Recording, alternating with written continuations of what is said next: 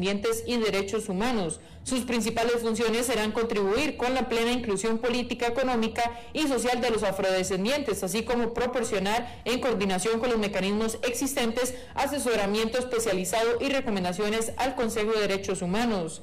Y en los deportes, este jueves a partir de las 6 de la tarde se jugará el primer encuentro de la gran final entre Zaprisa y Herediano en San Juan de Tibás. Los morados llegan a esta fase tras dejar en el camino a Liga Deportiva Alajuelense en la fase anterior, mientras que los forenses aseguraron esta instancia al terminar en la primera posición de la fase regular. Cabe destacar que para este juego se contará con un 40% de aficionados que presenta el código QR para su respectivo ingreso. El árbitro central del compromiso será David Gómez. En una hora más noticias.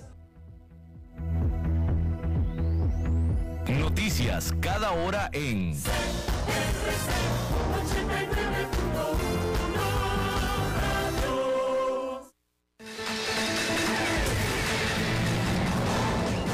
Más noticias en nuestra web, crc891.com. Seguimos en Facebook, Instagram y Twitter como CRC891 Radio y en Telegram como Noticias CRC. Más noticias cada hora.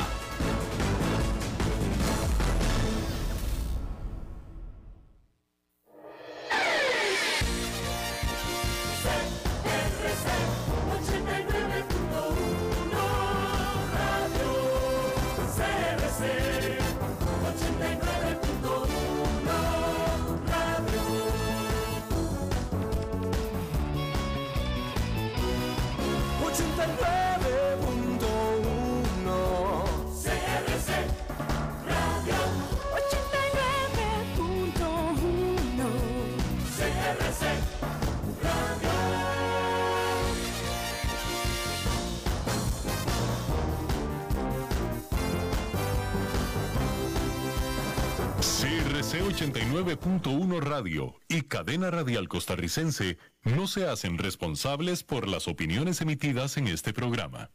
Transcomer, puesto de bolsa de comercio, presenta a las 5 con Alberto Padilla.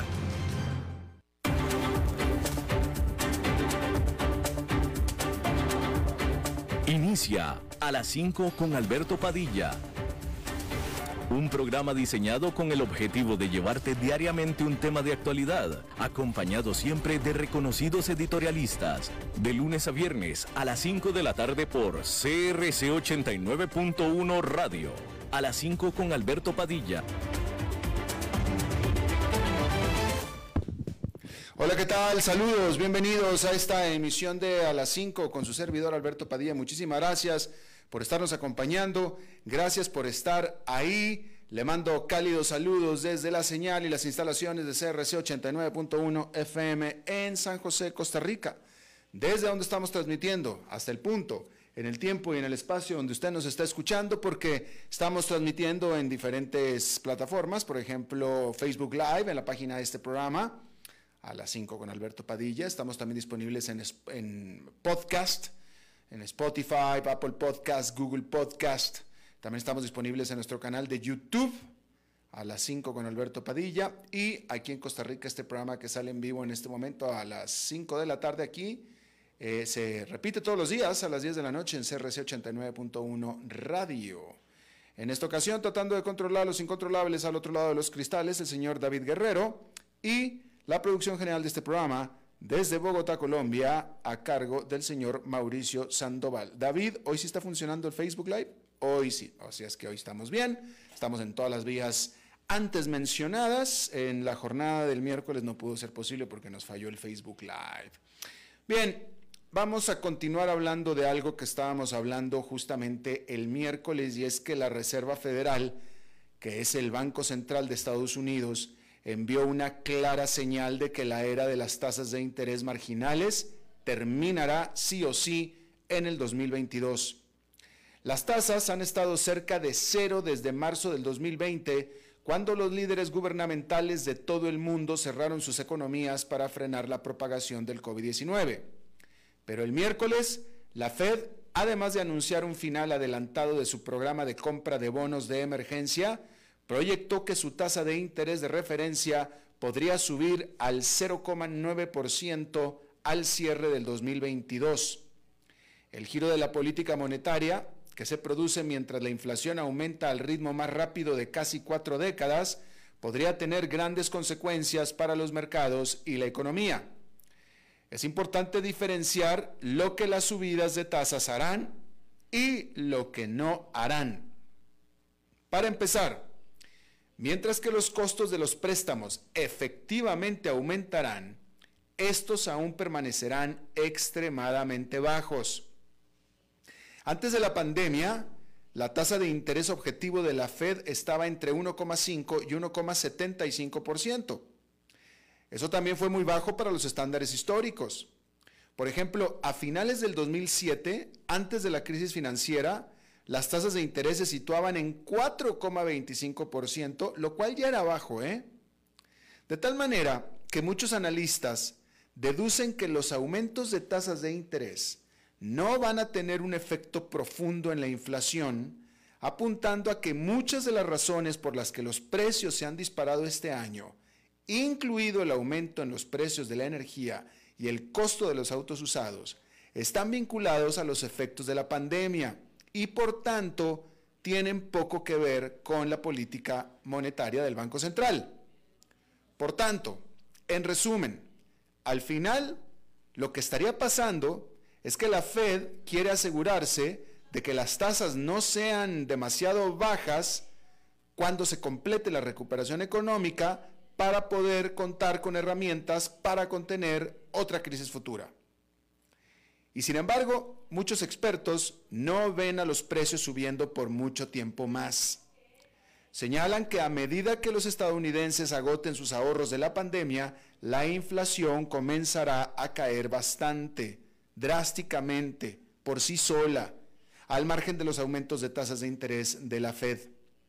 Subrayan que la Fed no está cambiando de política para enfriar a la economía, cosa que sería un escenario totalmente diferente. La decisión de la Fed pareciera es más bien para preparar el escenario para cuando volvamos a un ciclo económico más normal. Por tanto, no se espera que este cambio de política monetaria vaya a generar gran efecto sobre los mercados bursátiles. De cualquier manera, hay que decir que allá en Nueva York esta fue una jornada negativa para Wall Street con el índice industrial Dow Jones eh, con una caída marginal de 0,08%, pero a las que sí les fue duro fue a las tecnológicas, puesto que el Nasdaq Composite quedó con una caída importante de dos puntos porcentuales y medio, 2,47%, y el Standard Poor's 500 con una caída de 0,87%. Es decir, que castigaron eh, primordialmente a las tecnológicas contenidas en el Nasdaq Composite. Bueno, y continuando hablando de bancos centrales, cuando golpeó la, la pandemia, el Banco Central Europeo administró un enorme estímulo a la economía de la zona del euro, absorbiendo casi 2,3 billones en bonos del gobierno. En su reunión de política monetaria de este jueves, su Consejo de Gobierno cumplió con las expectativas de no hacer anuncios sorpresivos. La producción de la zona del euro casi ha recuperado su nivel anterior a la pandemia. La inflación anual de los precios del consumidor del 4,9% en noviembre está en su nivel más alto desde que se creó la moneda única. Pero Partes de la zona todavía están experimentando brotes de COVID-19 y las consecuencias económicas de la variante Omicron son inciertas. Y tampoco está claro que la inflación perdurará. Parece reflejar más perturbaciones puntuales que un auge de la demanda generalizado. Por tanto, muchos economistas apostaban a que el Banco Central Europeo actuaría con cautela. Y así, el banco dijo que planea seguir reduciendo las compras de bonos de emergencia, es decir, disminuyendo su programa de estímulo económico, mientras que dio seguridades de que las tasas de interés se mantendrán estables por el futuro previsible. La situación en Europa o en la Unión Europea es diferente a la de Estados Unidos.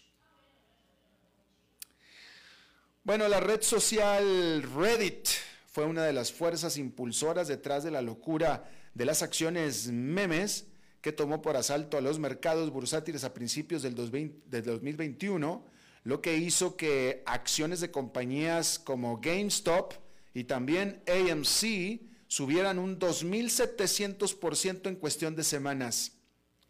Pues ahora, este sitio de redes sociales quiere recaudar dinero por sí mismo.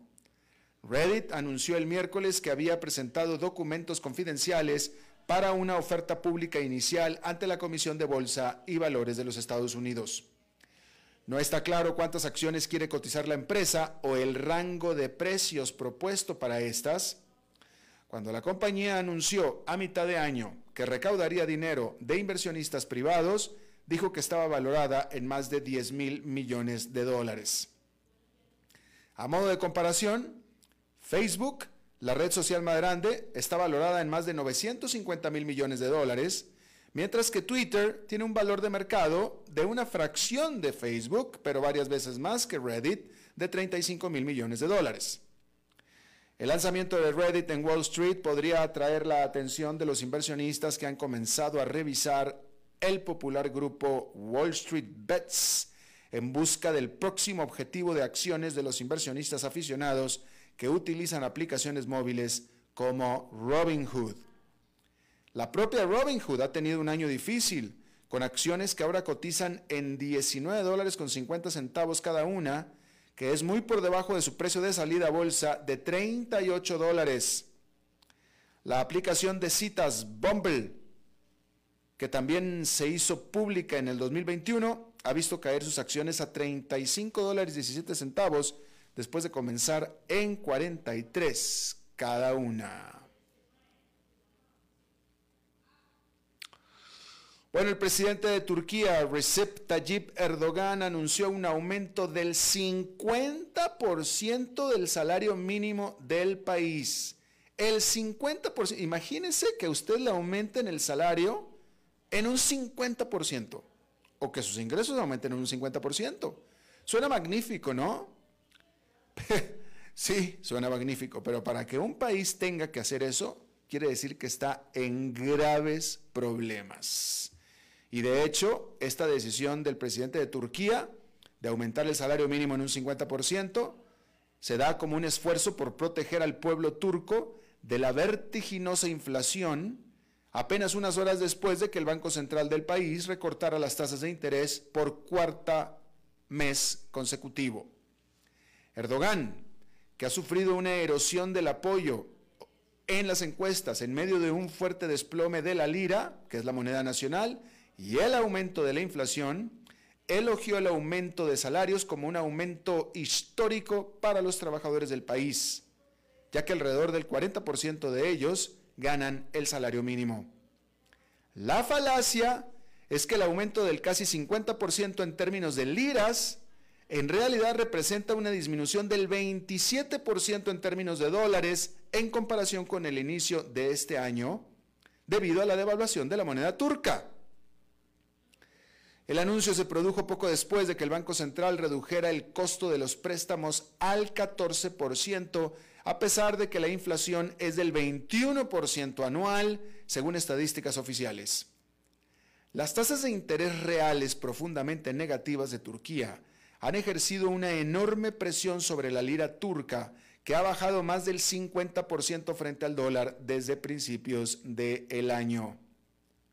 La lira alcanzó un mínimo histórico tras la decisión del jueves, cayendo hasta un 5,2% a 15.595 liras frente a cada dólar estadounidense, según los datos de Refinitiv. Ahora, ¿Por qué es importante este asunto del tipo de cambio? ¿Por qué es importante la devaluación?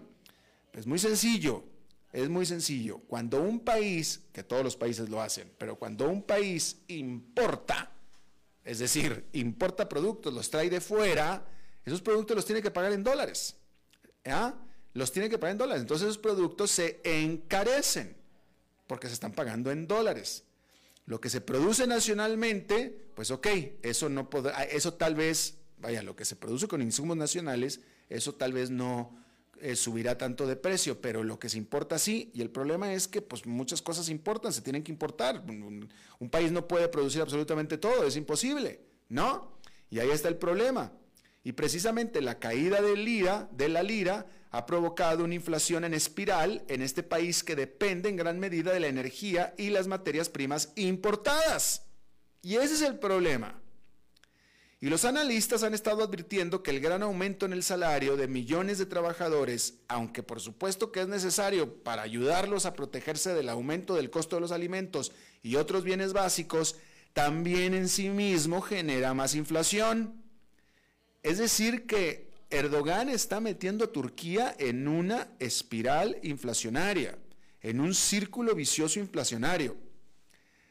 Erdogan que rechaza la ortodoxia económica establecida de que las tasas de interés altas frenan la inflación, argumenta que reducir drásticamente el costo de los préstamos conducirá a un aumento en las exportaciones, la inversión y el empleo, que en última instancia estabilizará la moneda y reducirá la inflación. Eso es lo que afirma Erdogan.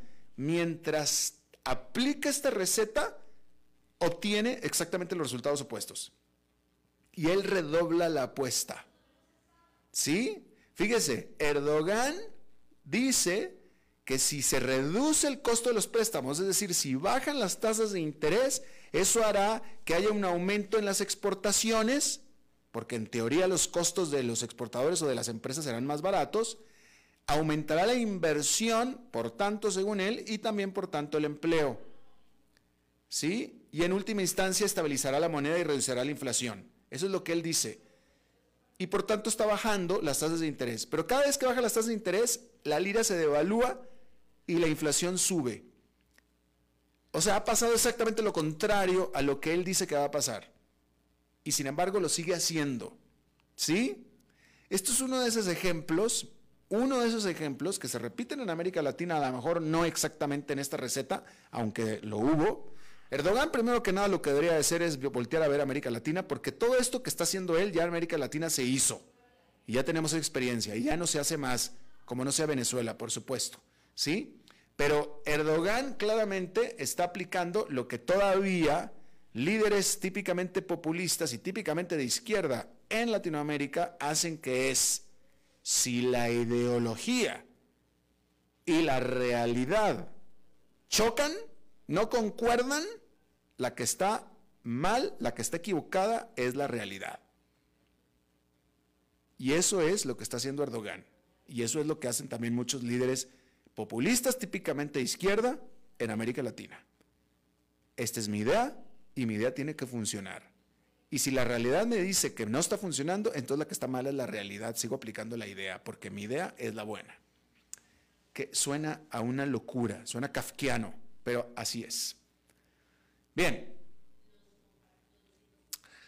Kraft, esta empresa de alimentos, la marca Kraft, está utilizando una escasez que tiene de un producto insignia, que es el queso crema. Usted conoce el queso crema Filadelfia de Kraft. Bueno, pues está escaseando y está utilizando esta escasez como una oportunidad de mercadotecnia.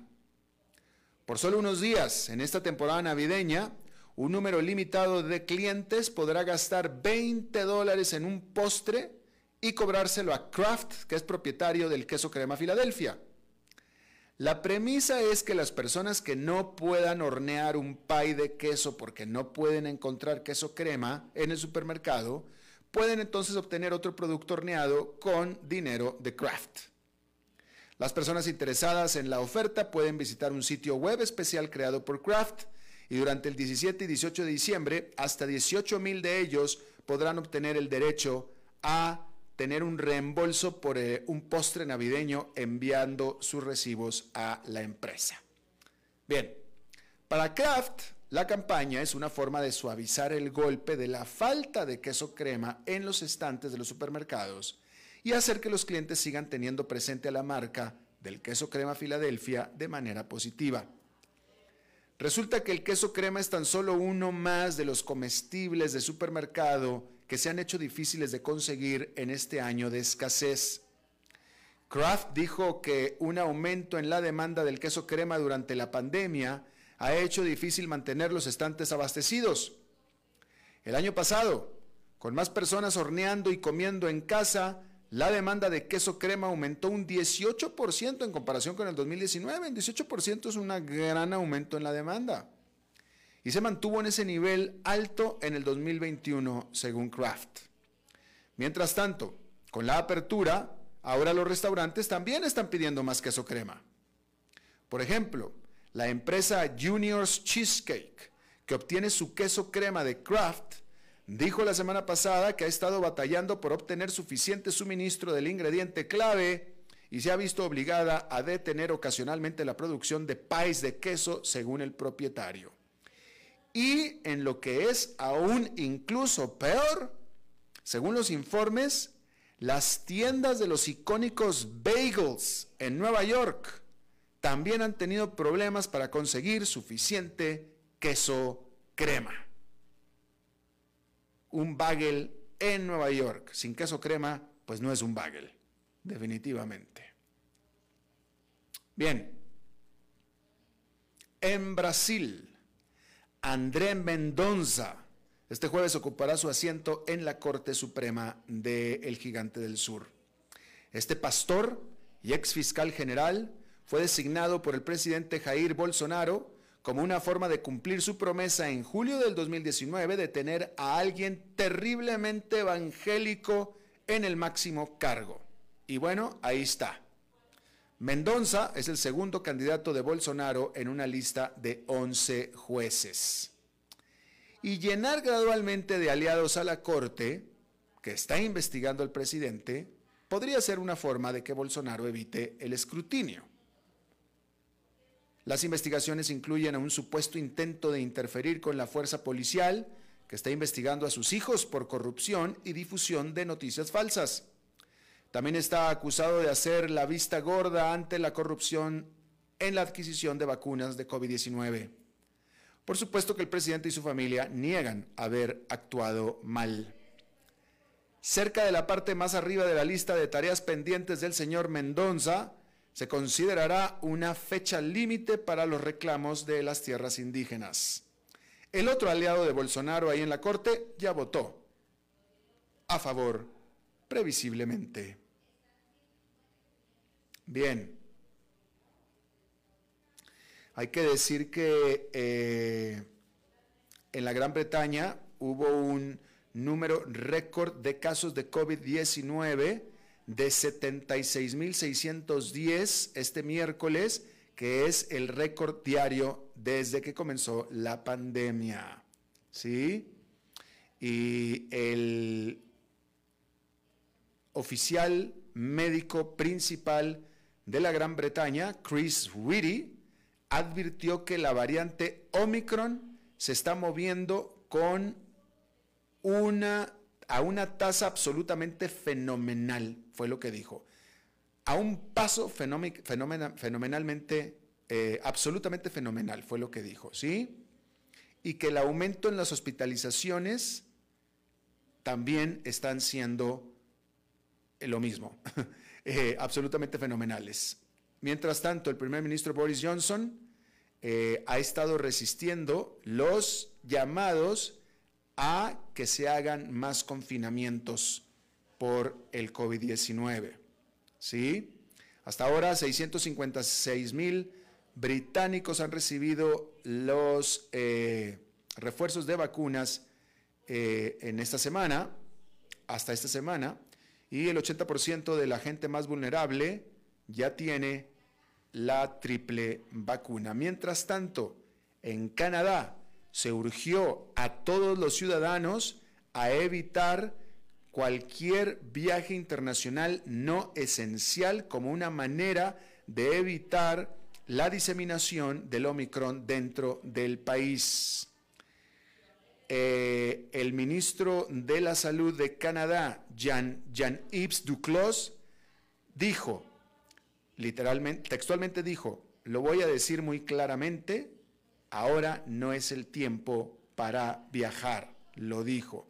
A este respecto, el primer ministro de Canadá, Justin Trudeau, comentó, yo entiendo que esto apesta, se refería a la eh, llamado a no viajar, yo sé que esto apesta. fue lo que dijo eh, literalmente, ¿no? I understand this sucks. La provincia más poblada de Canadá, que es Ontario, puso un límite a la capacidad de los estadios de hockey sobre hielo al 50%. Ahí lo tiene usted. Bueno, pues la línea aérea basada en Dubai, Emirates, hoy recibió el que es el último y final Super Jumbo A380 Double Decker que construye Airbus. Después de que Airbus entregó este A380, que es este gigante de dos pisos, a Emirates, cerró la planta de este avión. Este avión, que es de hecho el avión de pasajeros más grande del mundo, ya de por sí venía volando en contra de los vientos antes de la pandemia, porque pues simplemente las aerolíneas preferían aviones mucho más chicos, con el mismo alcance que este gigante, pero con una fracción de los pasajeros que los podían transportar entre ciudades medianas y no este super jumbo que sirve para conectar hubs, hubs gigantes. Entonces, simplemente no fueron tan efectivos como se pensó que iban a ser estos super jumbos. ¿Sí? Y por supuesto después vino el COVID-19 con todo lo que trajo de calamidad a la industria de las aeronaves o de las aerolíneas y eso ya selló eh, el ataúd de la 380, que hoy se entregó el último de ellos. Bien. Bruce Springsteen, el rey, The King, vendió todo su catálogo de música a Sony Music Entertainment de acuerdo a informes de la revista Billboard, esta revista que habla sobre el mundo de la música, o sea, la industria de la música y la venta habría sido por alrededor de 500 millones de dólares. Hasta ahorita pareciera ser que es la venta de catálogo de música más valiosa de la historia para un solo artista en toda la historia. Eh, y le corrijo, Bruce Springsteen no es The King, no es el rey, es The Boss. El rey es Elvis Presley, él es el rey. Bruce Springsteen es The Boss, el jefe el jefe, y se convierte tan solo en el más reciente de toda una serie de músicos que han vendido sus catálogos de música, incluidos Bob Dylan, Paul Simon, Neil Young y Taylor Swift, quienes han vendido sus eh, derechos de grabación y derechos de publicación por decenas, no, por cientos de miles, de cientos de millones de dólares durante los últimos años. Bueno, y un dato nada más, un dato. Al día de hoy, en Estados Unidos, el 40% de todos los trabajos se hacen remotamente. ¿Sí? El 40% de todos los trabajos se hacen remotamente. Es muchísimo si se toma en cuenta que antes de la pandemia la cifra era solamente el 5%. ¿Ah? Y el día de hoy es del 40%. Ahí lo tiene usted. Por cierto que otro lugar que está sufriendo mucho por la pandemia otra vez es la ciudad de Nueva York, de nuevo. Bien, vamos a hacer una pausa y regresamos con nuestra entrevista de hoy. A las 5 con Alberto Padilla por CRC 89.1 Radio. El valor en la ética incluye no tener miedo de lo que se dice y a quién se le dice, sin importar las consecuencias o represalias que puedan sobrevenir. Entre los valores éticos más relevantes se pueden mencionar justicia, libertad, respeto, responsabilidad, integridad, lealtad, honestidad y equidad. Los valores éticos se adquieren durante el desarrollo individual de cada ser humano en el entorno familiar, social, escolar e inclusive a través de los medios de comunicación. Solo si lo público y lo privado caminamos en positivo y con valores, Costa Rica saldrá adelante. Un mensaje de la Cámara Nacional de Radiodifusión, Canara. Desde los verdes bosques de nuestra montaña nos llega agua Cerros de la Riva, agua fresca de manantial que te permitirá vivir en equilibrio, proteger tu salud y la de tu familia, libre de sustancias químicas, envasada sin alterar su naturaleza a 2.000 metros de altura. Agua Cerros de la Riva, naturalmente neutral. Búscanos como cerrosdelarriba.gmail.com. Llámanos al 8374 3229. Cerros de la Riva, Live Spring Water.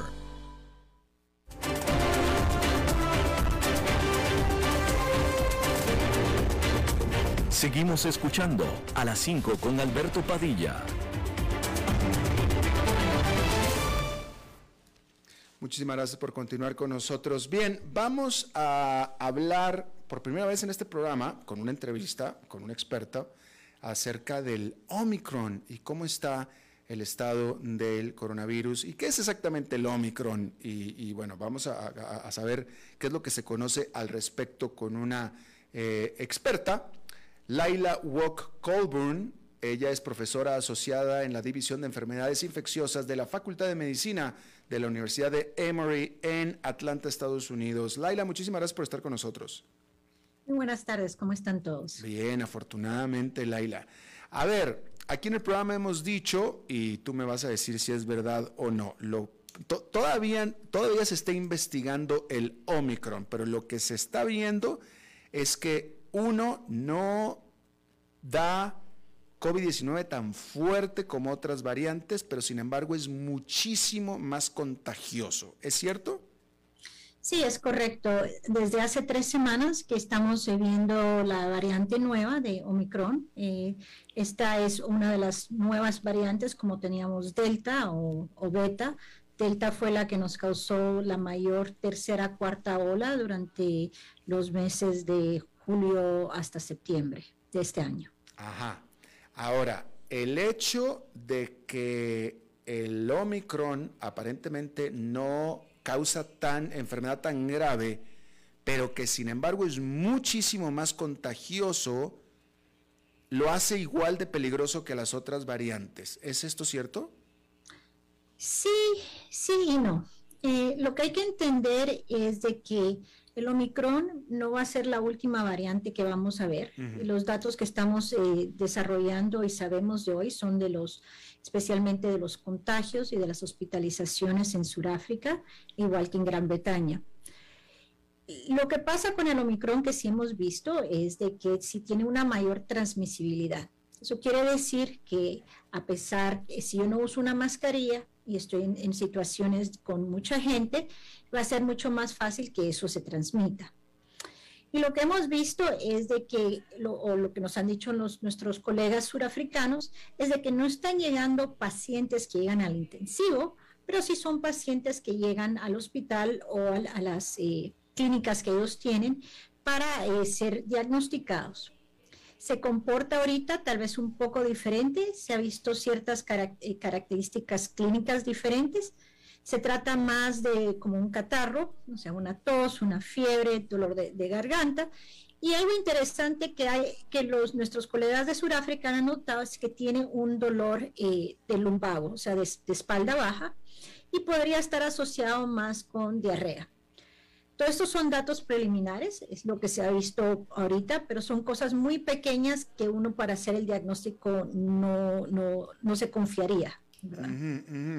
Si, si, si todos estos síntomas pareciera que son tan diferentes del COVID-19, ¿por qué sí es COVID-19? No, eh, el COVID-19 es la enfermedad transmitida por el virus llamado SARS-CoV-2. Entonces las variantes vienen de mutaciones en la parte de la espiga, o sea, la parte de afuera del, del virus que parece como una corona. Estas se llaman espigas y tienen mutaciones ahí. Entonces, por ejemplo, la variante eh, Delta era una que tenía mutaciones, tenía como alrededor de 14, 15 mutaciones, y esta de Omicron tiene alrededor de 24 a 25 mutaciones. Es el mismo virus, pero se ha cambiado. Eh, entonces da siempre la misma enfermedad. El COVID-19, lo que hemos aprendido en los últimos dos años, es de que es multifacético. Hay personas que le da parte de pulmonar y hay otras personas que les puede dar convulsiones, hay otras personas que les causa problemas del corazón o de los riñones. O sea que no es, no es específico que sea un virus diferente. entiendo. ¿Qué opina con respecto a lo que sabemos, lo que sabe usted del Omicron? ¿Qué opina de las medidas que han estado tomando los países, las restricciones eh, a raíz de que se descubrió el Omicron? ¿Son justificadas? Yo creo que en parte entraron la gente eh, o los gobiernos entraron en pánico, es una reacción eh, de pánico, de defensa o de mecanismos realmente bloquear a un país como Sudáfrica, eh, donde se, se ve que se hace un sondeo muy específico de los genomas para detectar estas variantes, eh, no es lo correcto. Ahora, las medidas que se deberían de tomar, y es lo que estamos tratando de hacer acá en los Estados Unidos, es aumentar el número de vacunados, tratar de seguir con el número de mascarillas y evitar lugares que tienen poca ventilación, porque sabemos que esos son los lugares donde hay una mayor transmisibilidad del virus. Además, eh, esto no es nada diferente, el Omicron, o sea, tal vez sea un poquito más transmisible eh, por lo que estamos viendo, pero no se ha visto tan letal como Delta. Lo mismo pasó eh, con Delta, pasó también lo mismo con Beta, que era la, la variante de Brasil, y son variantes que vamos a ver. Y la razón que vamos a ver estas variantes es porque no hemos podido tener un buen plan de vacunación global y una buena equidad o, y distribución de vacunas a nivel global. Y entonces vamos a seguir viendo estas variantes y hoy en día es Omicron, pero en, otros meses podría ser otra. O sea que está diciendo usted que si el 100% de la población del mundo estuviera vacunada, efectivamente se eliminaría el COVID-19. Sí, pero nunca llegaremos al 100%. El 100% es, es utópico, es un número ideal. Eh, por muchas razones uno no llega al 100%. Lo que uno quiere llegar es a una inmunidad del 80%. Veamos otro virus que es muy común que vemos alrededor, el virus de la influenza. El virus de la influenza, generalmente en nuestros lugares de vacunación podemos llegar al 80 o al 85%. Nunca llegamos al 90, nunca llegamos al 100%, pero disminuimos los casos de transmisión. Pero hemos visto que además si se le agregan otras eh, eh, medidas de salud pública de mitigación, como el, uso de mascarillas, el distanciamiento, eh, no estar en lugares de poca ventilación, hace que los virus respiratorios no se transmitan tanto. Claro. O tan efectivamente. Ajá. De tal manera, reiterando, eh, usted como experta médica nos dice que no hay ninguna duda y que todas las evidencias son de que la vacunación es la solución a la pandemia. Sí, y si lo ve de esa manera, si ve en, la Organización Mundial, eh, con el doctor Peros, eh, aquí, el de aquí es el doctor Fauci, todos somos de la opinión que la vacunación nos va a ayudar. Eh, la razón es lo mismo que la vacuna, y creo yo que ese fue el mensaje que se perdió cuando empezamos, la vacuna no va a evitar el 100% la enfermedad. Lo que evita es la mayor mortalidad y de que uno termine en, el hospital bajo ventilación y sature nuestros hospitales, eh, eh, nuestros hospitales. Entonces yo creo que en esa manera se perdió el mensaje de lo que, lo que se quería hacer con la vacuna vacuna exactamente, que era disminuir la letalidad y, también la transmisibilidad del virus para poder controlarlo y seguir. Eso es lo que hacemos con influenza. Influenza, la mayor protección que a veces tenemos es del 85, entre 70 y 85%, dependiendo de la vacuna. Y lo que estamos preveniendo es de no tener a gente que vaya al hospital y esté usando recursos no necesarios o que conlleve a una alta mortalidad. Claro, claro. Eh, hay todavía muchísima gente, eh, vamos a hablar de la gente que no se quiere vacunar, vamos a hablar de la gente que tiene la vacuna disponible pero no quiere vacunarse. Y no me voy a referir a, los, eh, a los que hablan de que, de que vaya, de las teorías de conspiración y nada de eso. Pero hay mucha gente, hay mucha gente que cree, considera que la vacuna no es segura, eh, que pueden considerar que tienen una constitución débil y por tanto si me pongo la vacuna a lo mejor me va a tumbar demasiado en la cama y prefiero no. O yo siempre me he cuidado con productos naturales y con esto siempre me ha ido bien, prefiero no meterme químicos. A ese tipo de gentes, ¿qué le diría usted? ¿O qué tipo de perfil de gente realmente médicamente no debería de aplicarse la vacuna? Bueno, yo lo que le diría a la gente es de que la gente que no está vacunada es la que realmente estamos viendo en nuestros hospitales ahorita. O sea, el número de aumento de hospitalizaciones son los pacientes no vacunados. O sea, yo he tenido pacientes de 32 años, pacientes embarazadas que no se han vacunado y no les va muy bien, ¿verdad? Entonces, la vacuna va a prevenir que uno termine en esa mortalidad.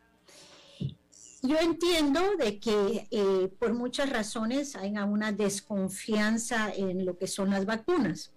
Eh, la parte de que lo va a tumbar eh, realmente es lo que hace nuestro cuerpo, genera una respuesta inmune. Y eso pasa a 24 horas. Yo cuando me puse mi tercera dosis, pasé una mala noche y seguí adelante el día siguiente y pude ir a correr.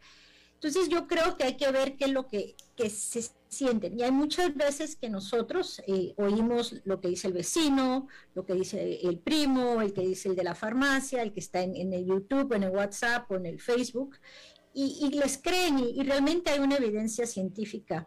Estas vacunas no salieron como de la manga o de la nada, se han estudiado, ya llevamos más de... Eh, que 253 millones de habitantes en los Estados Unidos ya vacunados, y si fuera realmente letal, como dice la gente, tendríamos 253 millones muertes y no, no aparece eso. Claro. Entonces yo creo que hay que ver que la evidencia va para allá. ¿Quiénes no se deben de vacunar? Bueno, hay gente que, que tiene, puede tener una reacción alérgica a la vacuna y sabemos que eh, con Pfizer y Moderna, eh, las personas que tienen una reacción específica a un, preparado eh, colónico para la colonoscopía, tienen una alergia a eso, pero tenemos otras opciones. Esa es la ventaja. Hemos desarrollado cuatro diferentes plataformas de vacunas.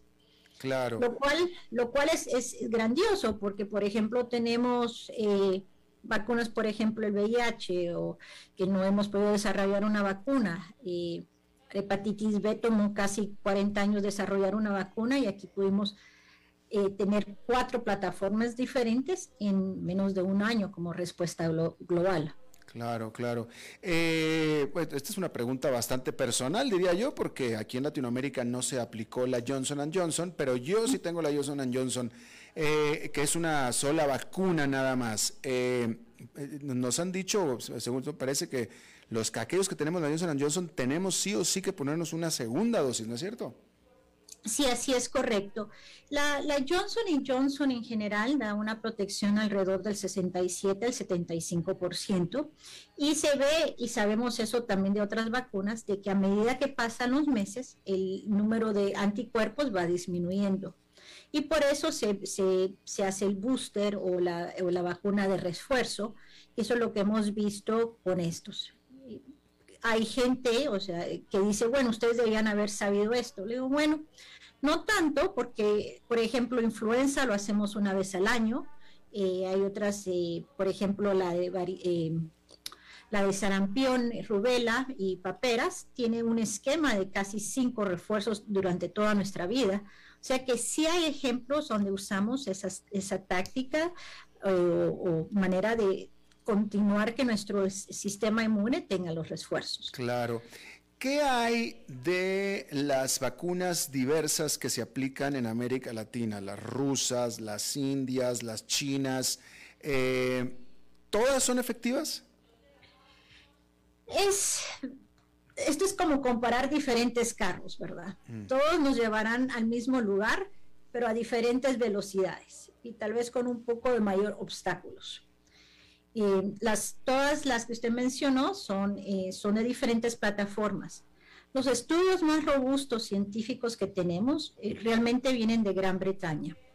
un estudio que salió de Lancet, que es una de las revistas de, eh, prestigiosas que usamos de, para, para, ver estos estudios, eh, publicó el estudio, se llama COBUST, o sea, C-O-B, B chiquita, y BUST de B-O-S-T, donde se veían siete diferentes plataformas viendo cómo podían interactuar con diferentes, mm, eh, por ejemplo, yo tenía dos de AstraZeneca, me pongo una de Pfizer, cómo veo mis anticuerpos, o dos AstraZeneca más otras AstraZeneca, eh, eh, probaron una de, de, em, Novavax, una valverana, pero no se hizo, y este puede ser parte política si lo quiere ver así, con, las, con la Sputnik V o con, em, por ejemplo, con la, con la cubana, ¿verdad? Em, y eso tiene. Donde no tenemos datos, realmente, que realmente no tenemos datos publicados eh, desde hace mucho tiempo, es sobre la rusa, la Sputnik V. Ahora, las vacunas que vienen de la China, que es la Sinovac y la Sinopharm o el Coronavac, el Coronavac es una plataforma de, una, de un virus eh, muerto o, o no activo, eh, realmente estamos viendo más de esos estudios que están saliendo de, Sudamérica, en Argentina y en Chile, donde se, está usando. Entonces ellos llevan y han publicado en, revistas. La de la India es AstraZeneca, eh, igual que la Pfizer Biotech, viene también, se hace, se hace en la India. Eh, la compañía que está allá es la que la genera. Eh, entonces, eh, en Latinoamérica la AstraZeneca tiene Covishield, eh, se llama así, el otro lado llaman AstraZeneca, pero es la misma. Lo que sí sabemos de AstraZeneca es de que no tenía muy buen perfil contra beta, que era la, cepa surafricana, y estamos viendo tal vez que no tenga tan buen perfil contra el, Omicron, pero todavía es suficientemente robusto. Ya me llama la atención que dice que no hay muchos estudios sobre la rusa, pero ¿qué, no se supone que los propios rusos debieron haber presentado los estudios respaldando su propia vacuna? Rusa es interesante. Eh, la razón de que no está eh, como una de las vacunas de la Organización Mundial es porque ellos no presentaron sus datos. Mm. Y los gobiernos hicieron sus compras y ventas con, entre un país y el otro país, ¿verdad? Eh, no hemos visto la eficacia, los estudios que han salido han sido estudios eh, ya en, marchas en campo, como en Brasil, eh, en Argentina, donde se ve que sí hay eficacia, pero no es tan buena como la de AstraZeneca o las ARN mensajero. Entonces, son es el mismo carro, o sea, es un carro, diferentes marcas, y depende de qué tan rápido lo va a llevar de un lado, de un lado A a un lado B. En todo caso, la recomendación, y esta es pregunta, la recomendación sería, no importa qué vacuna tenga usted cercana, la que tenga, aplíquesela. Correcto. ¿No hay ninguna que usted recomendaría? No. No, realmente no. Realmente el problema de la vacunación global es, es un problema de, de, equidad y de desigualdad que ha habido, además de un problema político. Eh, y realmente, por ejemplo, inclusive la menor vacuna, que es que de alrededor de un 55 a, 60%, es mejor que tener cero protección, ¿verdad? O sea, esa es la diferencia. Y la otra parte es de que ya llevamos un año ya dando vacunación, o sea, que ya, ya, yo ya cumplí, creo que la otra semana cumplí un año de mi, de, mi primera vacuna, sabemos que nuestros anticuerpos van bajando. eso es natural, eso es lo que hace nuestro sistema inmune, no es nada del otro mundo. Y la prueba de refuerzo ayuda a subir esos anticuerpos. Claro, claro. Por último, podemos dar por descontado que en América Latina va a llegar el Omicron. No, ya el Omicron ya está en, América Latina. Eh, Brasil presentó casos recientes. Mm. El problema es si, la, si, se, eh, si se busca, ¿verdad? Hay países que ya no hacen pruebas de tamizajes, ya no hay países que buscan. Eh, Panamá y Costa Rica son los países que andan, ven las cepas, las analizan genómicamente para ver esta variante. Eh, ahorita estamos viendo que el mundo tiene un 95% es delta, el Omicron está acelerando, en parte por los viajes, el invierno. Vamos a ver cómo esto va en las próximas semanas yendo hacia eh, enero y febrero, como Delta se va a volver menos y el Omicron va a subir. Fue el mismo patrón que vimos con Delta. Teníamos la alfa y poquito a poquito Delta fue superando. Y eso es lo que se espera. Claro. Laila Walk Colburn, profesora asociada de la División de Enfermedades Infecciosas de la Facultad de Medicina de la Universidad de Emory desde Atlanta. Te agradezco muchísimo que hayas hablado con nosotros. No, muchas gracias por la invitación y felices eh, fiestas. Igual para usted también. Vamos a hacer una pausa y regresamos con más.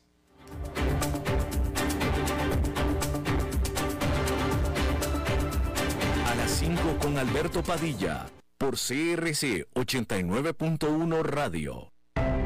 El valor en la ética incluye no tener miedo de lo que se dice y a quién se le dice, sin importar las consecuencias o represalias que puedan sobrevenir.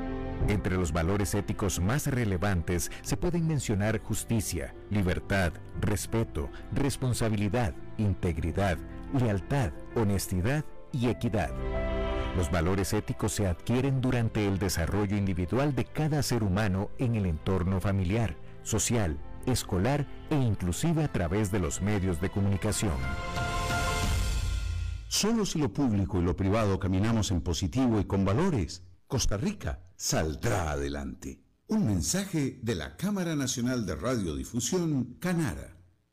Desde los verdes bosques de nuestra montaña nos llega agua Cerros de la Riva, agua fresca de manantial que te permitirá vivir en equilibrio, proteger tu salud y la de tu familia, libre de sustancias químicas, envasada sin alterar su naturaleza a 2.000 metros de altura. Agua Cerros de la Riva, naturalmente neutral. Búscanos como cerrosdelarriba.gmail.com Llámanos al 8374-3229. Cerros de la Riva, Live Spring Water.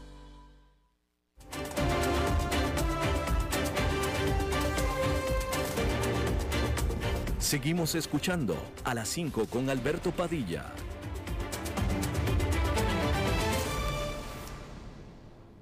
Bueno, como, como cada jueves tenemos nosotros la visita de un muy buen amigo de este programa, el señor Dado, el señor Enfadado. ¿Cómo le va, mi querido amigo? Alberto Padilla, te saludo a vos y a la audiencia. ¿Cómo estás? Oiga, pues yo bastante bien, bastante bien. Ya aquí, este, ya, ya, eh, eh, con un pie en la Navidad. Así es, Alberto. Espero que sea para bien. Y bueno, acabo de escuchar casi en su totalidad la entrevista que terminaste de hacer. Eh, ¿Oyó el consejo que dio con respecto a las vacunas la doctora?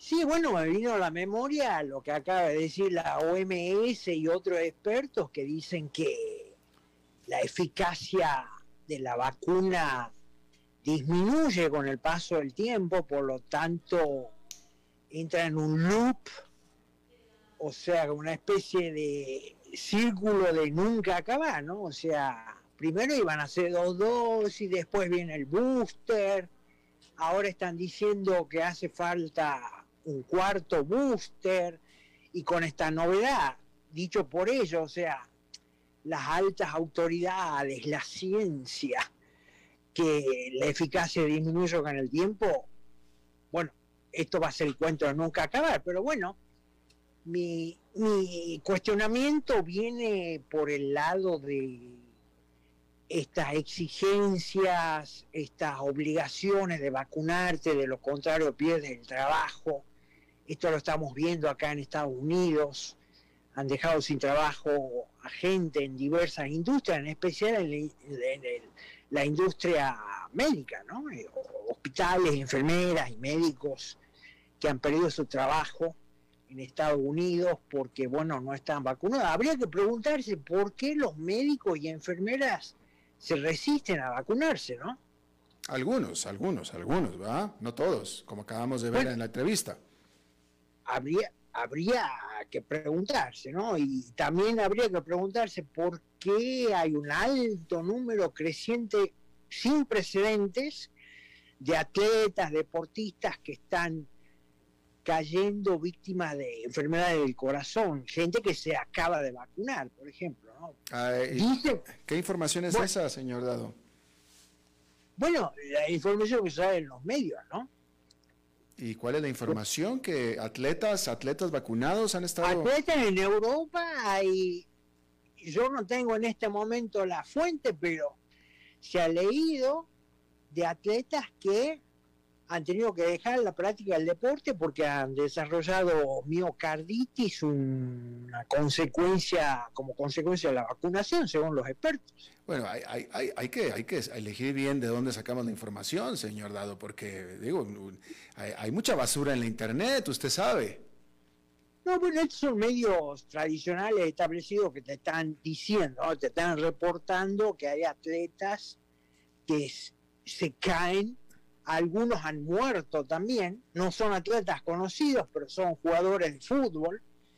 Y, ya, o sea, habría que preguntarse por qué se están dando todas esas cosas, ¿no? Y con el tema de las máscaras, por ejemplo, ayer se presentaron ante Congreso los altos directivos de las aerolíneas Southwest y American, y ambos dijeron que ellos no ven razones para exigir que los pasajeros lleven máscaras cuando toman sus vuelos, por cierto, porque el sistema de filtración que tienen los aviones prácticamente eliminan este virus y cualquier otro virus en más de un 99%, con lo cual si se deja avanzar, digamos, esta narrativa este hecho que, presentan estos ejecutivos, este, ahí también va a ser agua, va a tambalear otro gran, otra gran exigencia que,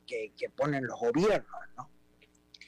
Y fíjate otra cosa también, este, en Nueva York arrestaron ayer a varias personas en la ciudad de Nueva York que intentaron entrar a un Applebee's, un son estas cadenas de restaurantes, y no tenían el certificado de vacunación. O sea, vino la policía, los arrestó en medio, bueno, de, la protesta de la gente que quería comer y no lo pudo hacer porque no tenía su certificado de vacunación en la ciudad de Nueva York, insisto, que en el último año ha visto incrementar la tasa de homicidios violentos en más del 45%.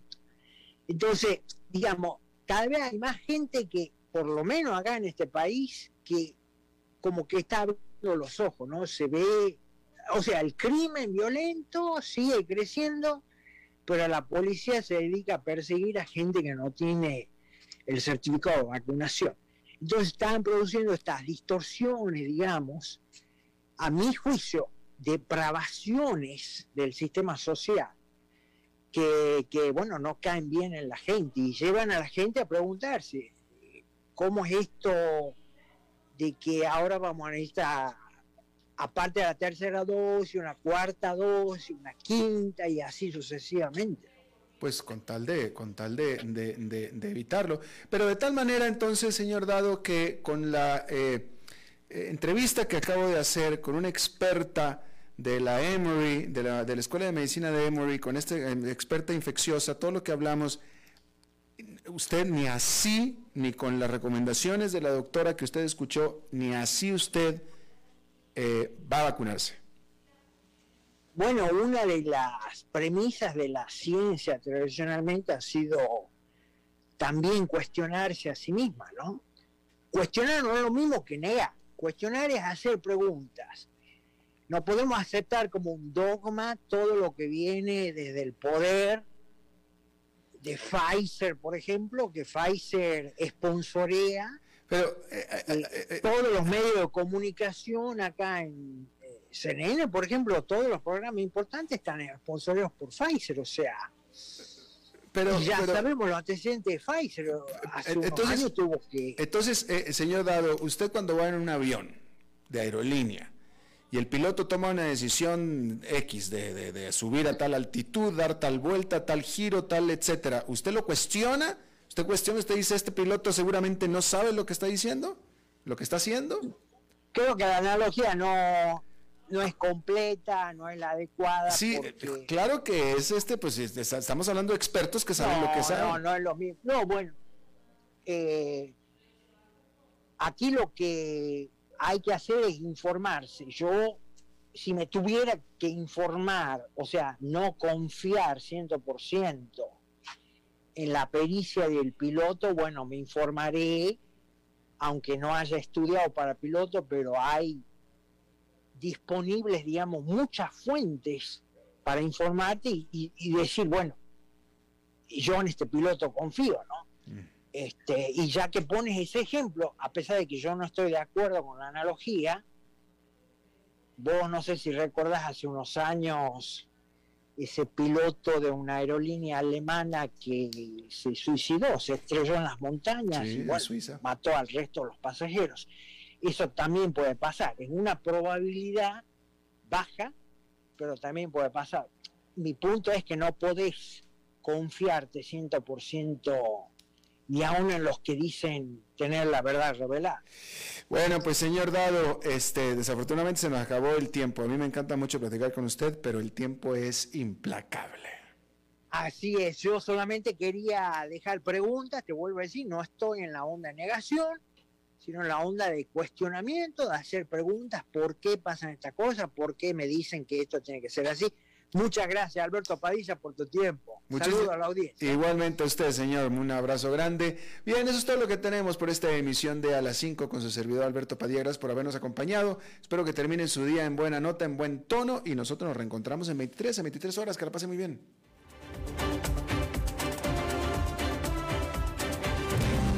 Las 5 con Alberto Padilla fue traído a ustedes por Transcomer, puesto de bolsa de comercio. Construyamos juntos su futuro. Somos expertos en eso.